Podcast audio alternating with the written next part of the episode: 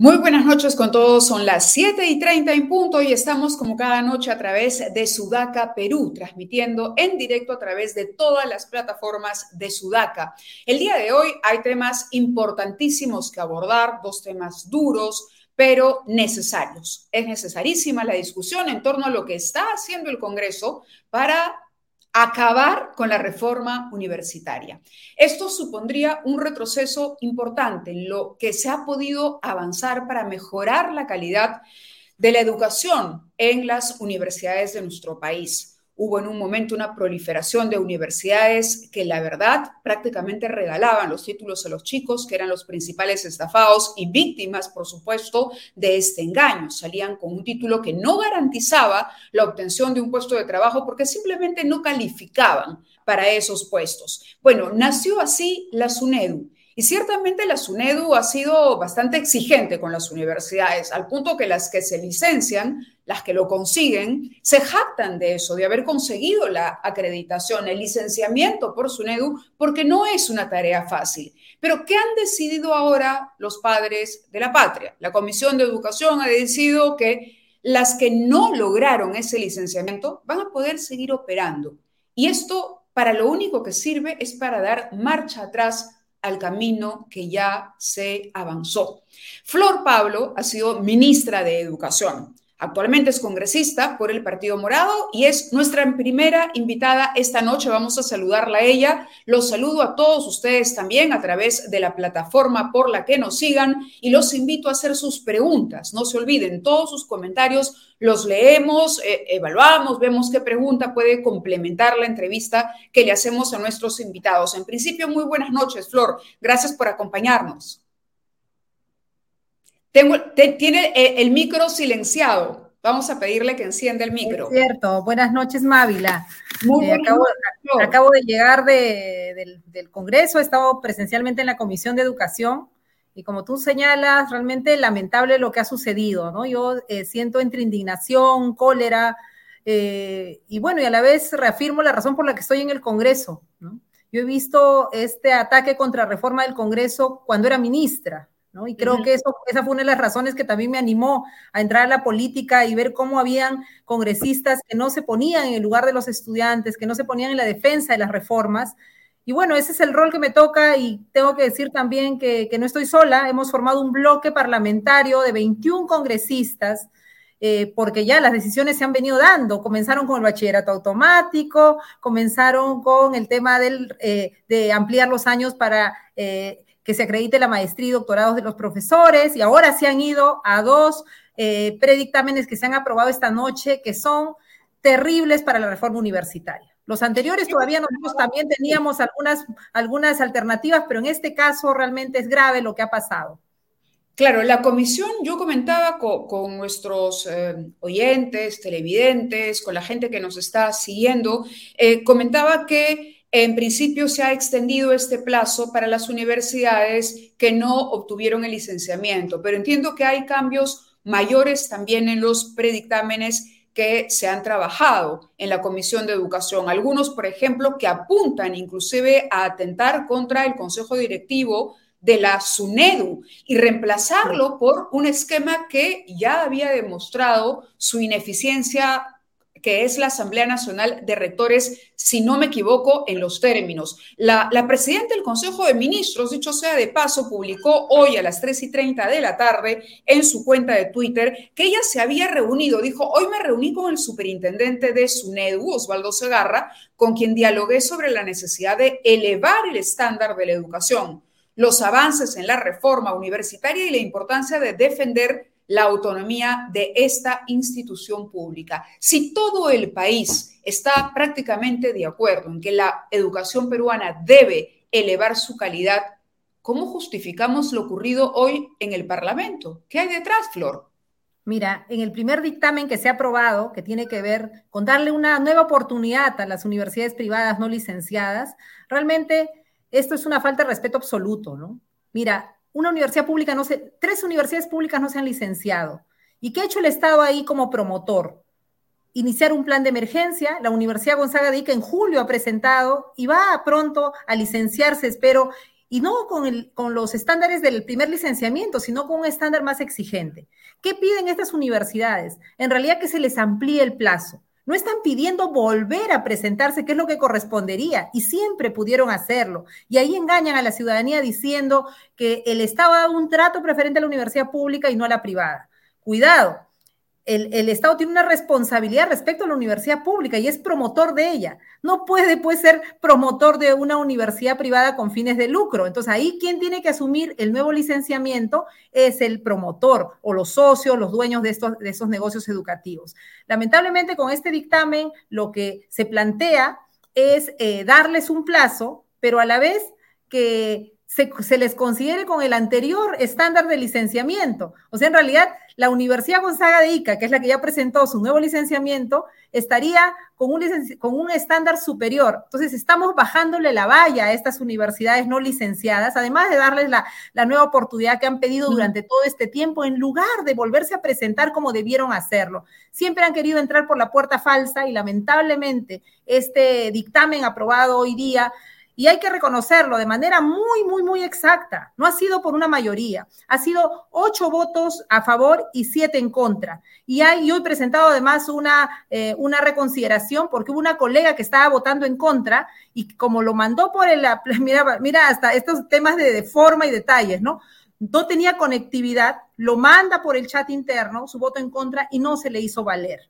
En otras mm. oportunidades, la comisión ha hecho valer este tipo de votaciones escritas por la plataforma interna que tenemos. Entonces, estoy pidiendo una reconsideración porque creo que, eh, hay, que hay que cuidar también las formas. Mira, nos han citado ayer a las seis de la tarde, nos han mandado los dictámenes, todo a última hora, a correr, claro, porque están muy interesados en que esto llegue como, como puedan aprobarlo en el Pleno antes que termine la legislatura. Y hay que estar muy alertas, la verdad, eh, Mávila, porque lo que se viene es, eh, es de una magnitud tremenda que va a hacernos retroceder todo lo avanzado. Nueva oportunidad y el otro dictamen que hemos aprobado es aún más grave, es cambiar la composición de la SUNEDU, es volver a la NR, volver a una conformación en base a representantes. Ahora teníamos siete en la SUNEDU, el consejo directivo, cinco por concurso y, y dos que era el superintendente y el jefe de Concitec.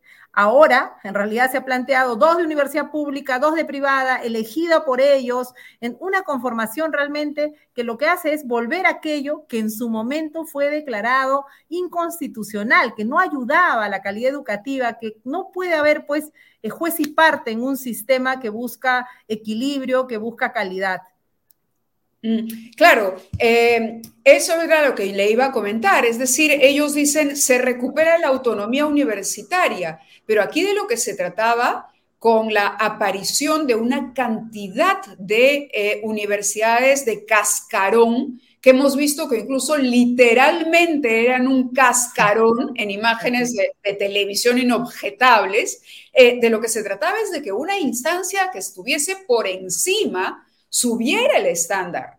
No podía, como usted dice, ser juez y parte, y esto es sumamente grave. Ahora, nos pregunta Gonzalo Vildoso, antes de que pase al Pleno, ¿no se puede mandar o interponer una acción de inconstitucionalidad al TC sobre lo que ha pasado hoy en la Comisión de Educación? Ya hay especialistas que incluso le comento a Gonzalo, han advertido que esto ya lo vio el TC y que sería inconstitucional de aprobarse en el Pleno.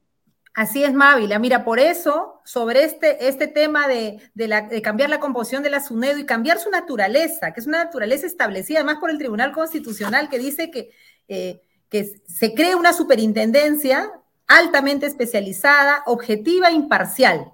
Esa es la definición que da el Tribunal Constitucional en una de sus sentencias y por eso yo solicité a la Comisión de Educación y envié mi pedido a la Comisión de Constitución que este, este proyecto de ley se viera en la Comisión de Constitución en vista de que no es, eh, no es nueva todo el camino recorrido eh, de, la ley universitaria. Mira, mm. se hizo una vez aprobada un pedido de inconstitucionalidad y el TCF firme dijo de, eh, en realidad declaró infundado el pedido y más bien afirmó la institucionalidad de la SUNEDU eh, y, la, validez de la reforma universitaria. Pedí que se viera en la Comisión de Constitución, pedí que se votara, en realidad no se ha considerado, porque acá la consigna está clara. La consigna es, abramos la puerta a todas aquellas eh, universidades ¿no? De, cascarón, aquellas universidades que no se han licenciado y que entren todas. Y claro, como no solamente hay que hacer la ley de darle segunda oportunidad, también hay que cambiar el supervisor, pues hay que cambiar el regulador. Entonces se cambia la composición. ¿Para qué? Para que sea nuevamente discrecional. ¿Cómo así? Dos representantes de universidades públicas y privadas van a actuar con objetividad. No pueden, pues, porque representan a quienes los han elegido. Y además ellos elegirían, ojo al superintendente. Están armando nuevamente todo un aparato para desmontar. Esto ahorita es, si quieren, una primera, una primera batalla eh, que, que han ganado. Pero ojo, viene el pleno y yo creo que ahí es bien importante lo que la ciudadanía, los medios de comunicación, los jóvenes puedan hacer. Esta ley universitaria no surge de un trabajo de gabinete, surge de una serie de procesos, de reclamos de los jóvenes, de buscar calidad. Y yo sí apelo a que la pandemia no nos quite nuestro derecho a indignarnos y a reclamar cuando los representantes que debemos ser los congresistas y debemos cuidar el interés y el bien común no lo hacemos, la ciudadanía se tiene que activar, la ciudadanía tiene que reclamarnos y exigirnos actuar de manera correcta. Habemos un grupo que estamos haciendo ese trabajo, pero no son todos, lamentablemente. Mm. Acá tengo un pronunciamiento de proética reciente. Dice, expresamos nuestro rechazo a las decisiones sobre la reforma universitaria tomadas en la Comisión de Educación del Congreso Perú, presidida por Esdras Ricardo Me, que es el nombre del congresista que es el presidente de la comisión, el congresista Esdras. No se debe retroceder para erradicar la informalidad y, y la corrupción. Claro, aquí por un lado sabemos, y lo decía ayer Daniel Olivares, eh, también, quien ha sido congresista del Partido Morado, él decía que tanto el Ejecutivo, lamentablemente, como el Congreso, todavía no terminan de entender que no están allí, no han sido elegidos, ni tienen gobierno o tienen poder para gestar intereses. Y en el Perú no es un secreto que la educación universitaria ha servido como negocio para incluso, yo hablaba de las universidades cascarón por mencionar la informalidad y el engaño como una baja calidad, pero vamos, sabemos que también son el hilo que hay que seguir en una madeja que lleva a fortunas de dudosa procedencia. Entonces, los intereses que hay detrás del negocio universitario son enormes y son gruesos. Ahora, usted dice, espero que en el Pleno no, pero yo veo renovación popular votando con Perú Libre, votando con Podemos. ¿Cómo entendemos estas alianzas de pronto donde esos extremos se juntan? ¡Oh milagro de la Virgen! Lamentablemente, los intereses que van en contra del bienestar, de los derechos, existen. Por un lado, claro, eh, tienes los intereses económicos, pero por otro lado también el interés de volver a esa universidad donde era tierra de nadie o mejor dicho, tierra de aquellos intereses de, en el caso de la universidad pública, de grupos políticos que disputaban puestos y ubicaciones dentro de la universidad y hacían de la universidad también eh, su negocio, porque hay que decirlo igual, tanto la universidad pública como la universidad privada, lamentablemente, con diferentes razones y motivaciones, no han puesto por delante el interés superior del derecho al estudiante a una educación de calidad. Lo que han cuidado son sus intereses, sean gremiales, sean intereses económicos, de colocación de puestos u otros. Yo de verdad eh, me reafirmo en que esta, esta aprobación o desaprobación de la ley, que yo espero que no se apruebe, va a ser ganada en tanto la ciudadanía nos exija a sus parlamentarios ponernos del lado de ellos, porque en este momento no lo estamos haciendo. En este momento, decir que la SUNEDU sea conformada por representantes de las universidades es decirlo otra vez que vuelva a ser una instancia controlada por universidades públicas, por universidades privadas. Y es lamentable realmente esta situación. Y efectivamente, primera vez también, Mavi, le tengo que decir que no veo un ministro defendiendo las reformas. Yo esperaba, ni siquiera ha hecho llegar su, opinión técnica a la comisión y existe la, eh, la, opinión técnica desfavorable del equipo técnico del Ministerio de Educación. Es decir, el equipo técnico del Ministerio de Educación le ha, dicho, estamos en contra, pero esa opinión no ha llegado al Congreso y tampoco hemos visto un ministro saliendo a defenderla. Es la primera vez que yo veo esta situación. Mire, hemos tenido diferentes ministros en este tiempo, pero si comenzamos a revisar cada uno, todos hemos salido hacerle frente al Congreso cuando venía con este, este movimiento y esa arremetida contra reforma. Lamentablemente ahora se juntan dos males. Por un lado, una parte del Congreso que busca sus intereses y por otro lado, un Ejecutivo que también tiene intereses de desmontar las reformas. Es lo que se puede ver con esta falta de liderazgo y de, y de presencia del ministro. Claro, la, la Premier sale en una foto con el superintendente de la SUNEDU, pero eh, eh, dando un respaldo y mostrándonos nuevamente pues que estamos ante un gobierno que tiene dos gabinetes, un gabinete que busca la continuidad, que busca el desarrollo, que busca la reforma y otros ministros que en realidad están supeditados al tema sindical, a los compromisos de, de campaña. Yo lamento muchísimo, la verdad, tenía más expectativa del ministro, pero por sus hechos eh, se ha ganado, lamentablemente, eh, que nosotros, los tres congresistas del Partido Morado, luego de escucharlo y de ver estas, eh, estas actuaciones, estemos a favor de la censura, lamentablemente, porque no es lo primero que quisiéramos hacer del ministro.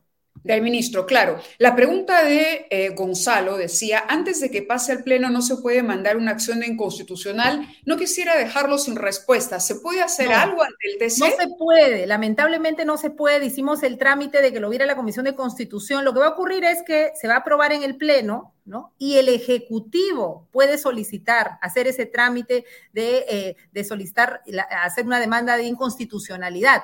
Pero mm. con el Ejecutivo que tenemos habrá que confiar, ojalá lo haga, porque si no hace la demanda de inconstitucionalidad, simplemente este proyecto de ley se implementa.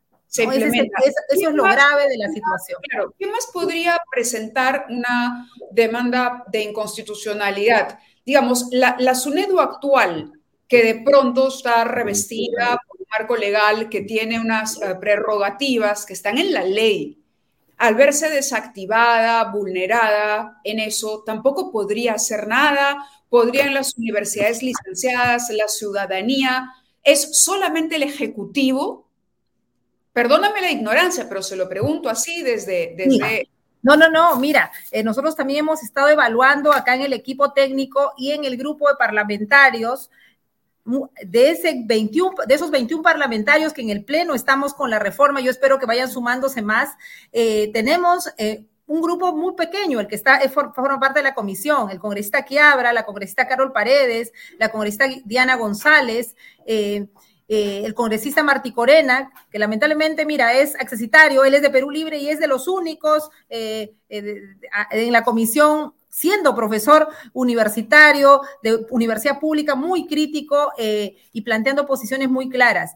Y hemos estado viendo cuál es la salida y lo que estamos y lo que tenemos aquí es que podemos gestionar eh, esta, esta, esta, demanda con un 25% eh, de participación de congresistas, con la intervención del defensor del pueblo, con 5 mil ciudadanos ¿no? que, puedan sumarse a este pedido y también con la presencia de los colegios profesionales. ¿no? Con ello podemos eh, presionar la propia decisión del Congreso para que se pueda, eh, para que se pueda eh, debatir y, retrotraer esta, esta decisión. ¿no? Y lo otro es el camino vía el Ejecutivo, ¿no? El Ejecutivo que puede hacer la demanda de inconstitucionalidad, que yo espero que haga eso. La verdad, ya sería inaceptable que el Ejecutivo no plantee una demanda de inconstitucionalidad. Además, frente a una situación, el, TC ya dijo, eh, ya tiene dos sentencias.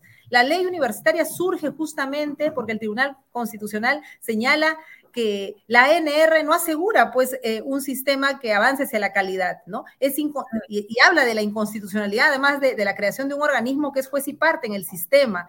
Luego, cuando un grupo de universidades demanda la inconstitucionalidad, eh, le, niega eh, y rechaza y declara infundada esta demanda. Entonces, hay una serie de caminos que ya hemos, que, que ya hemos recorrido como país y de pronto llega otra vez el Congreso y estamos, mira, Mávila, son cinco años en esto, eh, eh, en este ánimo contra reforma. Creo que en medio de todo había un ejecutivo que defendía un poco más, pero ahora estamos en una situación absolutamente crítica. Por eso yo apelo ya a la ciudadanía, a los medios, a los líderes de opinión, porque tenemos que exigirle al Congreso que estos dos dictámenes no pasen, no se hagan ley en nuestro país. No, no hay forma, no hay forma, y en eso creo que ningún peruano sensato, ningún padre de familia que busca lo mejor para, para sus hijos, ningún chico que en este momento esté estudiando, que, que, o incluso esos profesionales que en su momento se vieron defraudados.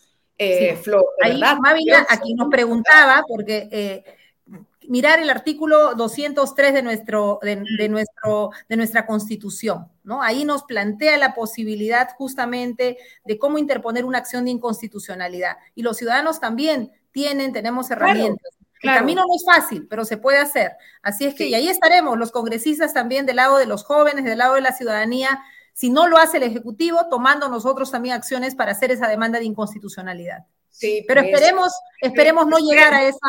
Esperemos Usted dijo algo desde el análisis político muy interesante. Dijo, aquí parece que hay dos gabinetes. Mirta Vázquez se toma la foto. Se toma la foto. Que yo sepa, y de repente me equivoco también, eh, no ha salido a hablar. Ella se ha reunido, se ha tomado la foto y ha publicado un tuit. ¿No? El ministro no se oye padre es un ministro que depende en este momento, cuyo futuro depende del Congreso. El presidente acaba de superar una vacancia gracias a la votación, por ejemplo, entre otras bancadas como la del señor Luna, que tiene intereses importantes en el sector educación y en el sector educación superior, de la educación superior. Entonces, uno tiene que pensar mal ¿Usted cree que el Ejecutivo no actúa porque aquí hay favores de ida y de vuelta? Mira, este es un tema muy delicado. Realmente eh, sería gravísimo que estén negociando la educación de nuestros jóvenes, porque estas contrarreformas lo que van a afectar directamente es la posibilidad que hemos estado teniendo como país lentamente y que es un camino largo, perfectible, por supuesto, pero de ir exigiendo a las universidades cosas tan básicas como que tengan profesores dedicados a enseñar. Mm. Cosas tan básicas como decirles tengan laboratorios, porque la formación profesional no solamente es conocimiento y contenido, también es práctica, es manipulación, es, eh, es la posibilidad del hacer, ¿no? En las diferentes carreras. Cosas básicas pide licenciamiento. Tú decías al inicio, ¿no? ¿Cuántas universidades ponían licenciada por SUNEDU? Era un sello, una marca. Una suerte de ISO, de certificación. Exactamente, una suerte de ISO, de, decir, eh, ya he cubierto un paso, ojo, un pasito mínimo, era llegar al primer nivel, no era hablar de excelencia, pero ese era el nivel de nuestra educación universitaria. Estábamos en el sótano 15. Con las condiciones básicas llegamos al primer piso y ahora lo que nos van a hacer con estas leyes es volver a retroceder. Lamentablemente, claro, no les gusta la superintendencia. ¿A quién le gusta alguien que lo ponga en derecho, que le haga cumplir la ley, que le exija? Entonces, de pronto, ahora no le gusta la SUNEDU y quieren debilitarla cambiando su conformación. Y la verdad es gravísimo. Yo espero, y ahí, eh, eh, y esta va a ser una razón también del control político que, nosotros estamos haciendo desde el Partido Morado y desde el, bloque parlamentario pro reforma universitaria, eh, el, gobierno no puede negociar con la educación de los estudiantes. El mm. gobierno tiene la responsabilidad de asegurarnos derechos para todos. El gobierno ha llegado a gobernar para todos los peruanos. Y ahí estaremos, así sea en minoría, haciendo un control firme, independiente y vigilante de la actuación del Ejecutivo. Porque, porque no hay que ser ingenuos, como tú señalas, Mávila, acá hay muchos intereses. Por ejemplo, ya venció en octubre el plazo del plan de cierre de Telesub. Nunca se presentaron a un nuevo licenciamiento, pero esta ley efectivamente busca favorecerlas. ¿Y de quién es Telesub, Flor? Ah, bueno, de, un, de un parlamentario que tenemos, el, el señor Luna, y que yo he presentado un proyecto de ley Mávila al inicio de, entrar al Congreso, señalando qué cosa, que intereses particulares, quienes tengan intereses particulares no debieran participar en la Comisión de Educación, ni en las votaciones, ni en las comisiones de investigación. gestión de intereses utilizando la curul. Claro. ¿Por qué? Porque lamentablemente eso es lo que ha pasado en nuestro país. Para defender sus intereses particulares, utilizan el Congreso de la República. Y eso no es justo, no es correcto. Nosotros como parlamentarios nos debemos a, los ciudadanos, a las ciudadanas. No nos debemos a cuidar nuestros negocios, por favor. Para eso nos dedicamos a la empresa privada y, y respetable el trabajo de los empresarios. Pero ese no es el trabajo del parlamentario. Yo lamento muchísimo que se ponga en evidencia toda esta situación pero, eh, y lamento realmente que se denigre la labor real para la cual debemos estar los congresistas. Los congresistas no estamos para defender intereses particulares. Usted ha sido ministra de Educación. ¿Cuántas universidades no licenciadas hay? ¿Se puede calcular el tamaño de la inversión? Porque evidentemente hay una inversión, digamos, no en calidad, pero sí en una infraestructura, hay una apuesta de negocio, ¿no? Y sería una inversión que perderían aquellos que invirtieron en su momento y que no dan la talla, pues no han podido ser licenciados. Sí, mira, en el caso de las eh, del Estado ha habido una, una amplia eh, inversión, seguramente no suficiente, Mávila, se ha invertido más de mil millones en las universidades, en las universidades públicas. Por eso se ha logrado que... Claro, claro pero me, refería a los otros que han hecho de la educación un mero negocio sin vocación realmente educativa. Bueno, es que no han invertido. Si no se han licenciado, no es porque la SUNEDU es el malo de la película. Pero ¿cuántas son? ¿Se puede calcular cuántas son esas universidades? Sí, son, eh, son eh, más de 45 universidades no licenciadas, ¿no? Eh, privadas. Y, el alumnado, porque eso es el Mira, más de 45 no licenciadas privadas y de las públicas solo tres. Y eso es bien importante resaltarlo. O sea, en las públicas solo tres no se han licenciado y en las privadas no se han licenciado, no tengo acá el dato exacto, no tengo acá el dato exacto, mira, aquí 48 universidades privadas son las que, perdón, 46 universidades privadas son las que se le ha denegado el licenciamiento. El licenciamiento. 46, ¿no? Claro. 46. Me pongo de abogado del diablo. Dicen los estudiantes, la pandemia van a ser los perjudicados. Hay una masa de estudiantes en esas universidades no licenciadas que podrían perder, ¿no es cierto? Que podrían perder con un título, digamos, que no pertenezca a una universidad que cuenta con ese ISO del que hemos hablado. Entonces, quienes defienden este retroceso dicen, lo hacemos por los chicos, el impacto de la pandemia y para que ellos no se queden en el aire. ¿Es válida esa justificación? Mira, efectivamente, hay jóvenes que se están quedando, eh, vamos a decirlo coloquialmente, en el aire, por la irresponsabilidad de las universidades. Porque una vez una universidad no se licenció, se inició un plan de cierre, con una serie de alternativas que, daba, que, planteaba la propia SUNEDU, de podían hacer eh, eh, convenios con otras universidades, podían ver los mecanismos para el traslado de sus estudiantes, o también se les dio, recordarás, primero tres años para el plan de cierre. Con la mm. pandemia se le aumentó a cinco, es decir, el tiempo suficiente para, para terminar de cerrar una promoción. Pero ojo, si yo universidad no quería cerrar porque quiero en realidad invertir en la educación y eso es un trabajo que me tomo en serio, pudieron haberse presentado, como lo hizo la pública, como lo hizo la Universidad Gonzaga de Ica, a un nuevo licenciamiento, pero no han hecho eso. No han hecho eso, no han querido invertir en un nuevo licenciamiento. ¿Y qué cosa han optado? Han optado por trabajar todo este tiempo de manera sistemática a encontrar un grupo de parlamentarios que les hagan su ley de la segunda oportunidad. ¿No? Mm. Todo este tiempo, recordarás Mávila, ese ha sido el, ataque a la reforma. Hoy día se aprueba el predictamen, pero yo de verdad confío, espero que eh, los colegas parlamentarios en el Pleno recapacitemos y no apoyemos esta, este, este, esta moción, eh, perdón, este, este dictamen. Eso va a depender de los votos. Así son las cosas, realmente así de crudas son.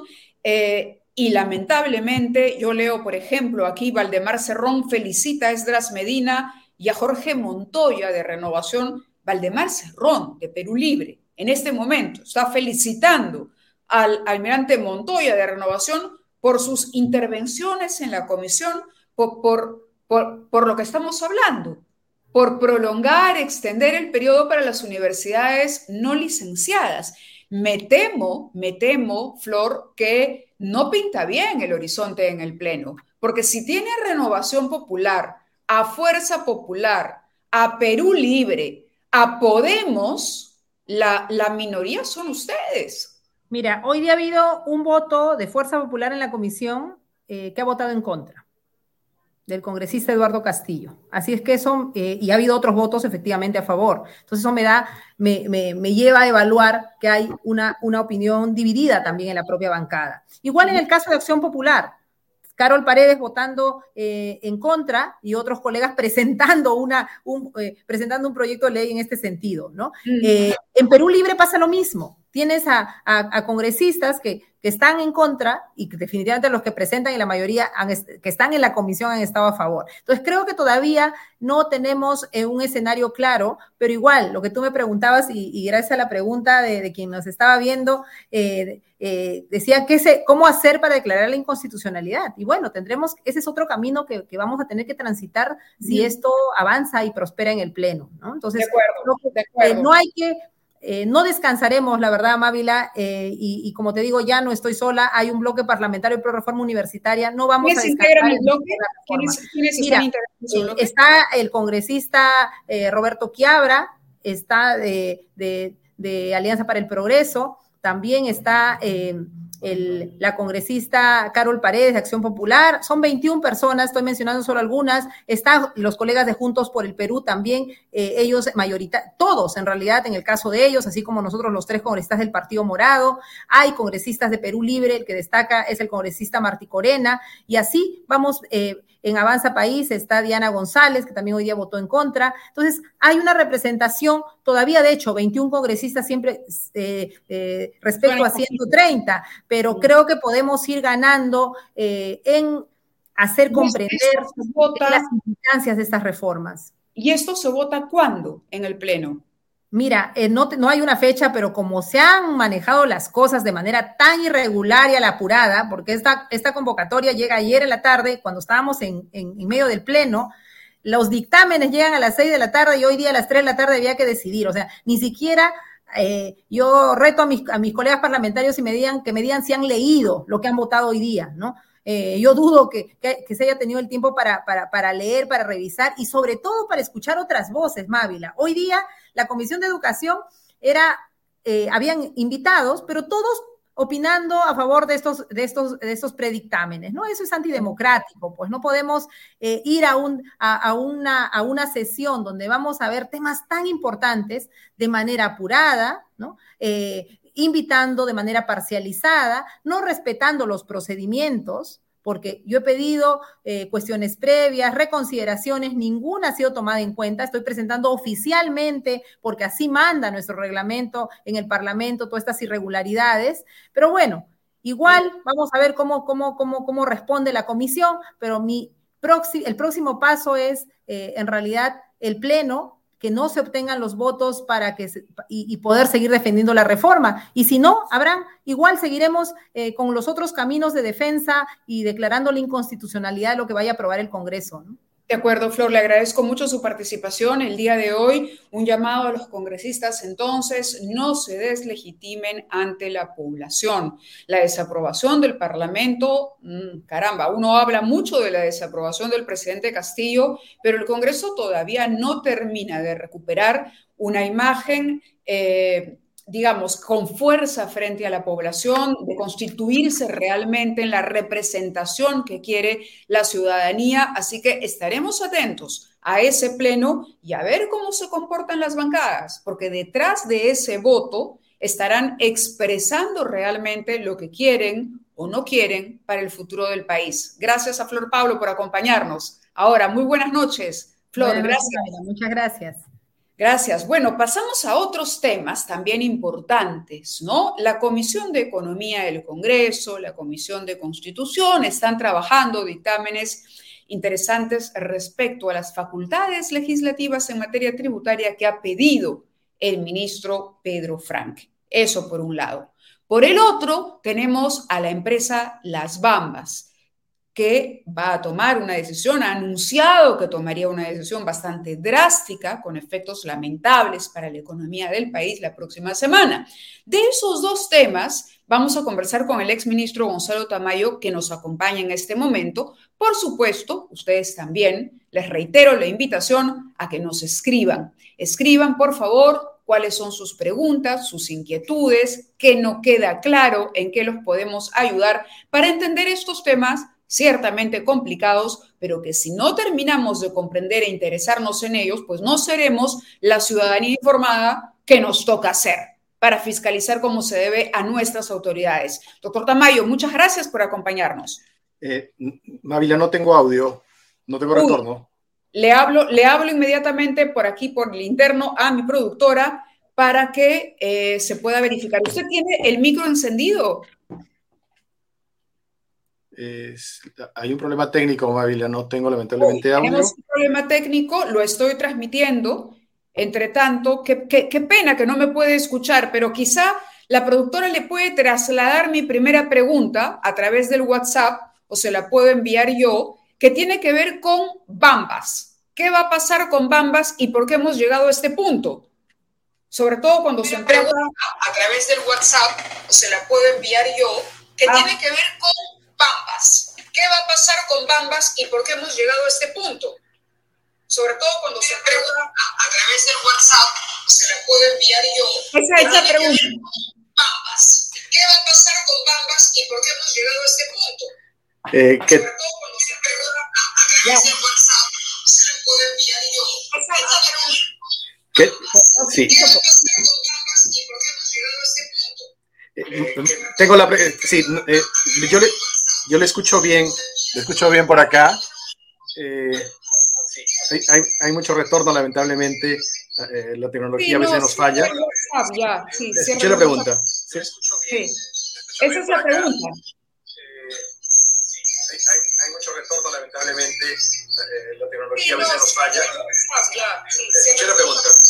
Sí, a ver, Mavila, vamos a ver, vamos a ver si es que logramos solucionar este tema técnico. Sí. Eh, yo escuché, escuché la pregunta y, a ver, Marina, vamos a ver, vamos a ver si es que logramos solucionar este tema técnico. Sí, a ver, vamos a ver si, eh, si yo trataba de trasladarle a través de eh, nuestra productora la pregunta al doctor Tamayo, quien ha sido ministro del sector Energía y Minas. A ver, ¿me escucha? ¿Me está escuchando él? Ojalá que sí. Es nuestra primera semana, esperamos y prometemos que la próxima esto tendrá mayor fluidez. Cosas de la tecnología, les confieso que yo soy un poco torpe con esto, pero bueno, el problema, les decía yo, son dos. El tema de las bambas lo abordamos de alguna manera ayer, el impacto que tiene esta empresa, vamos, la producción de cobre y el impacto que tiene esta empresa, el peso que tiene es un 1% del PBI.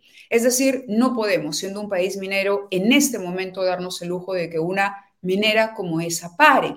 Pero ¿qué ha ocurrido en el camino? En el camino la compañía que llegó a un acuerdo para la explotación vendió una parte de la operación. Y cuando se vende parte de la operación, las cosas se complican. Y la negociación con el área de influencia, es decir, las comunidades, el entorno, las regiones en las que se iba a operar, cambia, porque cambian las condiciones comerciales de estas empresas, el asunto se complica. Para eso existe un Estado, un Estado que debe establecer mesas de diálogo, que debe sentarse con unos, que debe sentarse con los otros, que debe encontrar alguna solución, algún puente de comunicación. Pero lo que nos han contado por allí es que el señor Guido Bellido, en lugar de servir de puente, empeoró las cosas porque provocó una serie de divisiones entre las comunidades, autorizando a unos, desautorizando a otros, cambiando el acuerdo al que se llegaba o las treguas, digamos, para que se pueda permitir el funcionamiento de la mina de un mes para otro. El asunto viene complicado y este no será el primer y único programa en el que vamos a abordar. De hecho, la mina emitió un comunicado y dijo el 15 es mi fecha y el 15 podría dejar de operar. El 15 es la próxima semana. ¿Queremos terminar así el año? No. Y hay algunos documentos que hemos conseguido muy interesantes, como precisamente las actas, las actas que se firmaron, por quienes las firmaron. Recordarán ustedes la famosa imagen, la famosa imagen de nuestro amigo Bellido a caballo, ¿no? A caballo, él llamando, asusando a la gente, cuando él era un representante del gobierno, el más interesado en poder caramba, que, que funcionen los dos lados bien y armónicamente. ¿no? Yo tengo acá algunos documentos de las actas ¿no? que se firmaron en su momento.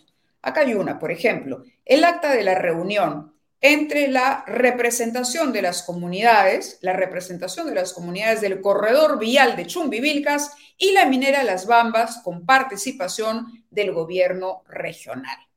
Esto fue en octubre de 2021 en el Centro de Convenciones de Lima a las 10.10. .10.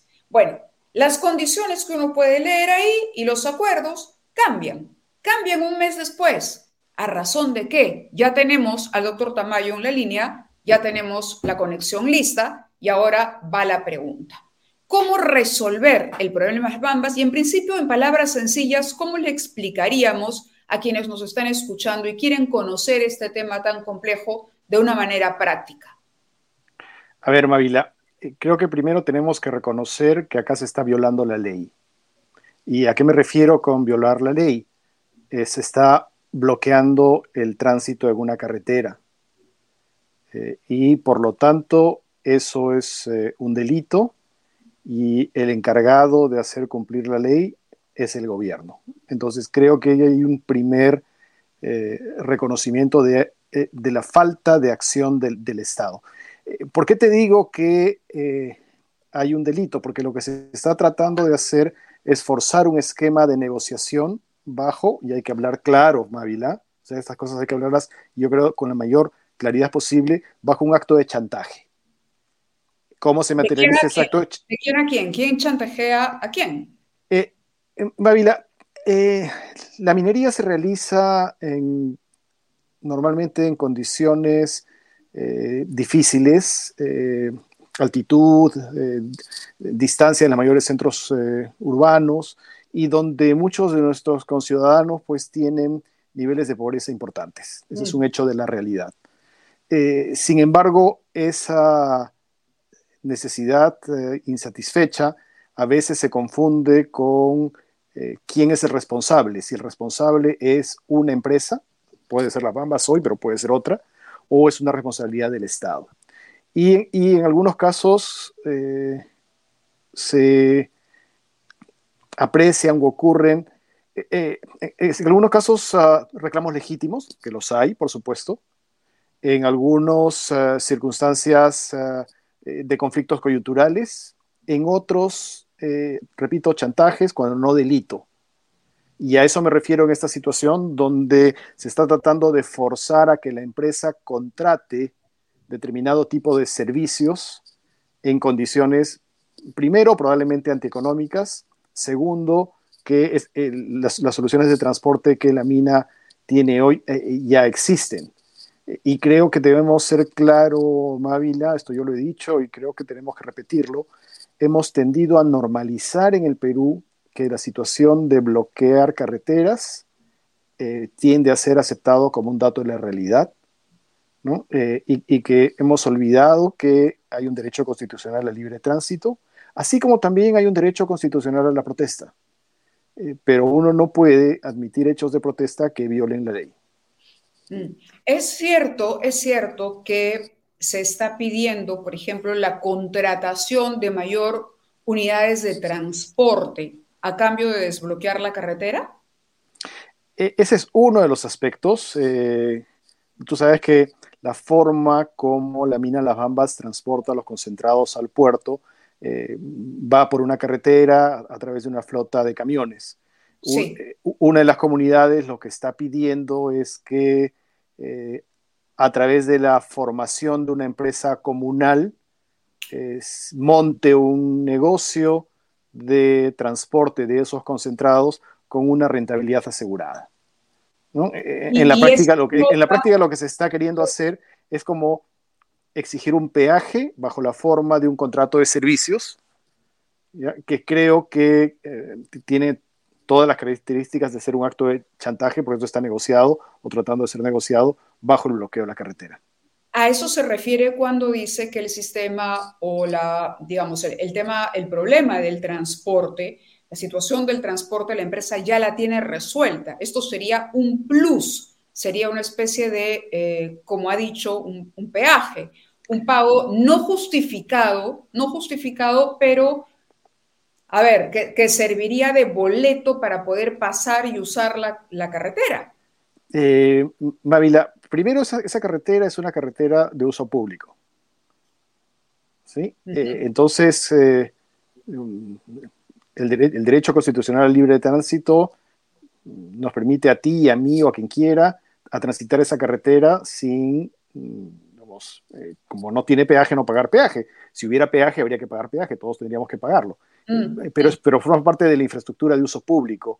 Entonces, si alguien limita mi derecho a usar esa vía de uso público, está incumpliendo la ley. Claro, entiendo, entiendo perfectamente. Ahora, eh, el gobierno tampoco ha hecho lo suyo, ¿correcto? El gobierno, usted ha dicho, no ha defendido el derecho de libre tránsito por las carreteras y entiendo que también el ex premier Bellido ha metido las cuatro o lo ha hecho deliberadamente a propósito para no quedar mal con nadie, porque ha pasado de un lado al otro. Ha pasado de ser uno de los asusadores de las protestas antimineras a ser parte del gobierno o fue parte del Ejecutivo en su momento. Marila, yo creo que tenemos Mm, yo diría, dos temas.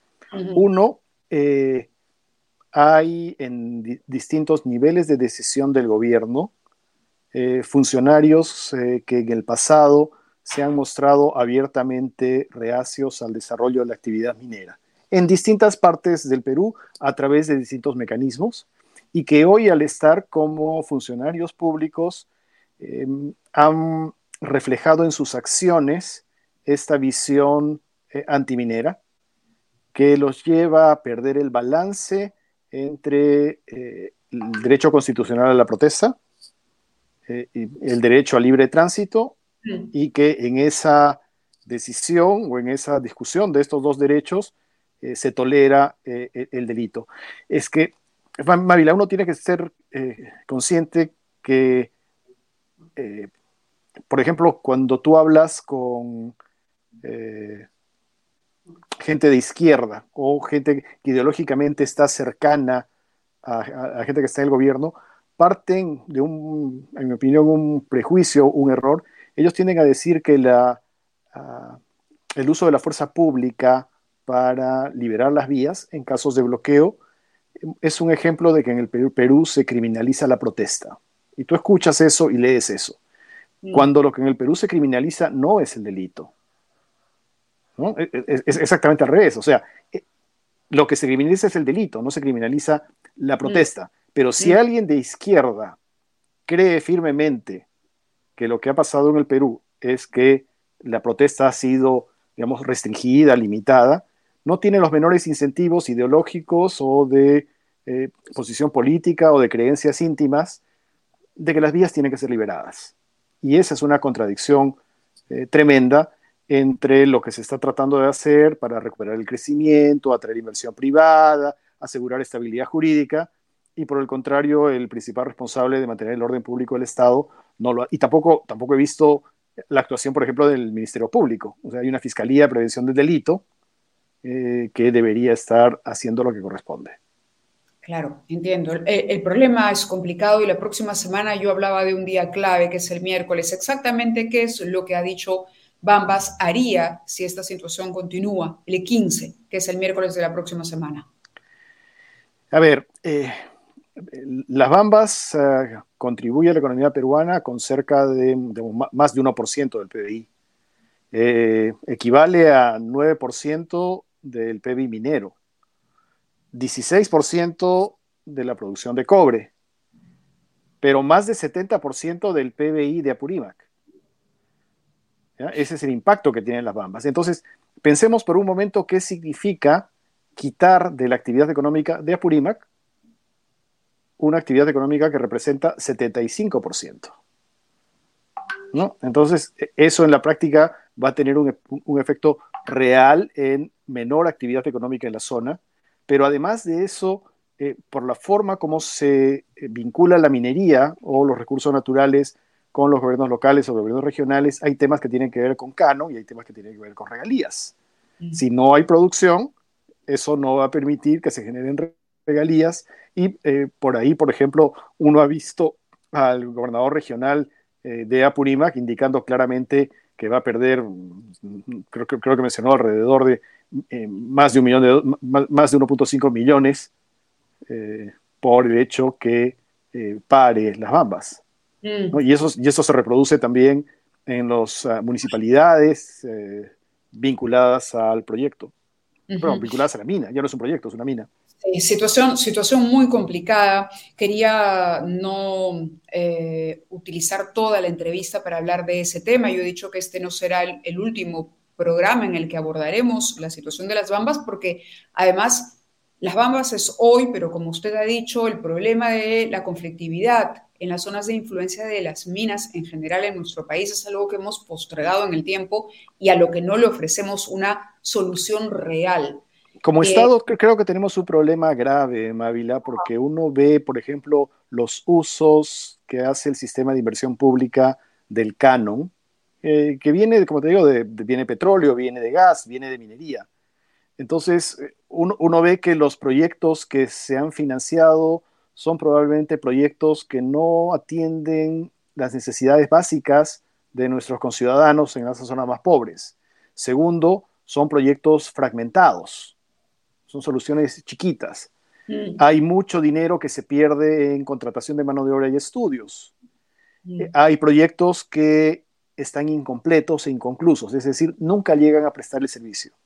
¿Y qué otra característica tienen?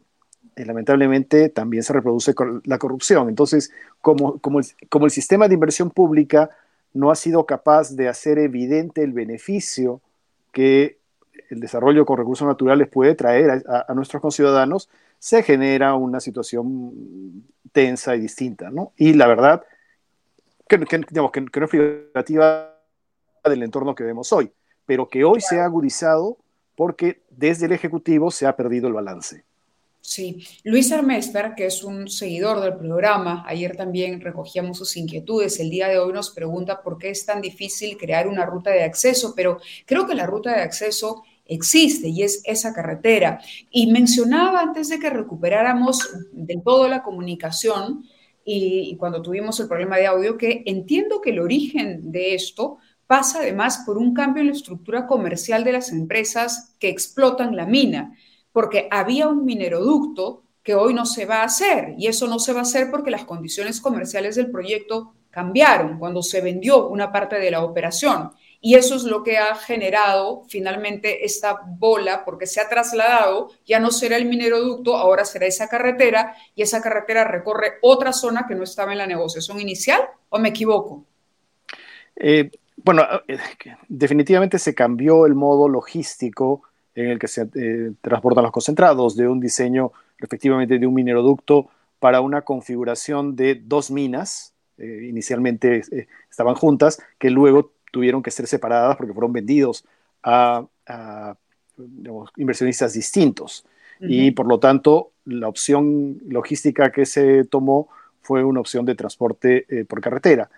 pero, por ejemplo, Mávila, Antamina hace poco tiene ha tenido lamentablemente algunas situaciones también de, conflicto y Antamina tiene un mineroducto eh, que le ha permitido, digamos, no depender de la carretera de la forma como lo hace eh, las Bambas. Y aún en ese contexto hemos visto, yo diría, una actitud errada del gobierno por la forma, uno, primero de alentar un conflicto, porque yo creo que ese conflicto ha sido alentado y promovido, ¿no? Eh, pero además estamos hablando de la gestión concretamente de Guido por, Por supuesto, estamos hablando de este gobierno. Este eh, podemos hacer una búsqueda en internet rápidamente y, el tipo de mensajes que se adhieron en, relación a Antamina muestran la, orientación. Claro, y la, actitud tiene que ver con conservar bolsones eh, electorales. Eh, yo creo que hay una mezcla de bolsones electorales con una mezcla de componente eh, ideológico, ¿sí? Eh, y con eh, tal vez una tendencia que hemos visto varios años de hacer más complicada, o sea, más, más, difícil el desarrollo minero en el Perú. Mávila, gracias a los Andes y a la difícil de nuestra geografía, esa difícil geografía también nos da un potencial geológico muy importante para, por ejemplo, eh, desarrollar minas de cobre que son la base de la electrificación y la tendencia mundial a electrificación. Mm. Y tenemos niveles de reservas eh, y niveles de recursos importantes que tendrán que ser convertidos en proyectos y después en minas. Eh, pero queda claro que en el tipo de relacionamiento que se está dando entre el Estado, entre el Ejecutivo y eh, las poblaciones y los inversionistas, lamentablemente estamos perdiendo competitividad a los ojos del mundo. Complicada la situación. Me, hubiera gustado tener más tiempo para hablar, por ejemplo, de las facultades legislativas. ¿Debería, debería el Congreso, y la, la pregunta la hago así para una respuesta corta, porque sé que estamos desviando el tema, ¿debería el Congreso darle las facultades legislativas que está pidiendo el señor Franque. Entiendo que el señor Franque ha dicho que si no le otorgan esas facultades, no hay cómo financiar el presupuesto del próximo año, pero también entiendo que eso no es del todo cierto. En Mávila, en Macroconsulta, hemos hecho proyecciones en términos de las cuentas fiscales del próximo año. Y lo que vemos es que el ritmo de incremento de volumen de exportaciones de productos minerales y otros productos, junto con precios altos, probablemente va a llevar a una reducción más rápida del déficit fiscal. Eh, eh, en este momento, el impuesto especial a la vía, que está diseñado para estas situaciones de precios altos, probablemente va a dar al país alrededor de 8 o 9 mil millones de dólares adicionales. Nuestro problema no es de generación de ingresos, nuestra estructura tributaria ya permite capturar estos ingresos asociados a precios altos. Nuestro, problema es que nuestra capacidad de gasto nuestro sistema de inversión pública no permite que esos recursos lleguen a la gente. Y ahí está el problema. Mávila, hace unos días, eh, Waldo Mendoza mencionó que durante los últimos seis meses se había producido una salida de capitales del orden de 15 mil millones de dólares, que era la más grande que se había visto en el Perú. El, saldo de la balanza comercial del próximo año, mayores exportaciones frente a importaciones, nos va a dar un saldo positivo de cerca de 18 mil o 20 mil millones de dólares. Aquello que se fue por la incertidumbre, de alguna manera va a ser compensado por el ingreso de divisas y muchas de ellas provenientes de la minería. En ese contexto, las facultades, primero, es una decisión política, el, Congreso tendrá que tomar esa decisión, pero cuando uno hace ya económicamente las sumas y las restas, eh, creo que la forma como se está tratando de aproximar el paquete tributario tiene defensas eh, técnicas. Mm.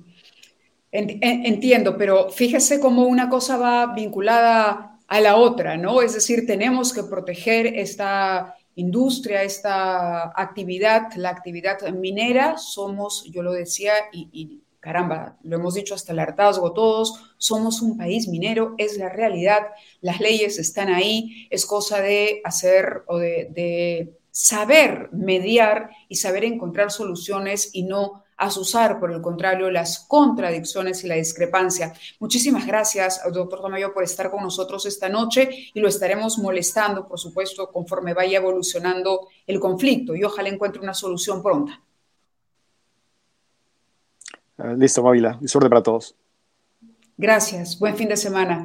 Buen fin de semana a todos ustedes también. Ya saben que el programa lo transmitimos en vivo, pero también luego a través de nuestras plataformas ustedes pueden encontrar el link para que puedan escuchar lo que hemos podido conversar hoy con la exministra y congresista Flor Pablo y con Gonzalo Tamayo sobre el conflicto de las Bambas. La agenda viene complicada para la próxima semana. Entre tanto, disfruten ustedes del fin de semana, vayan al cine, hay varios estrenos buenos. Por ahí me comentaron que House of Gucci es una súper buena película y también hay series buenas, así que que la pasen muy bien y, sigamos adelante. Los invito a que nos acompañen el lunes a las 7 y 30. Aquí su servidora. Muy buenas noches.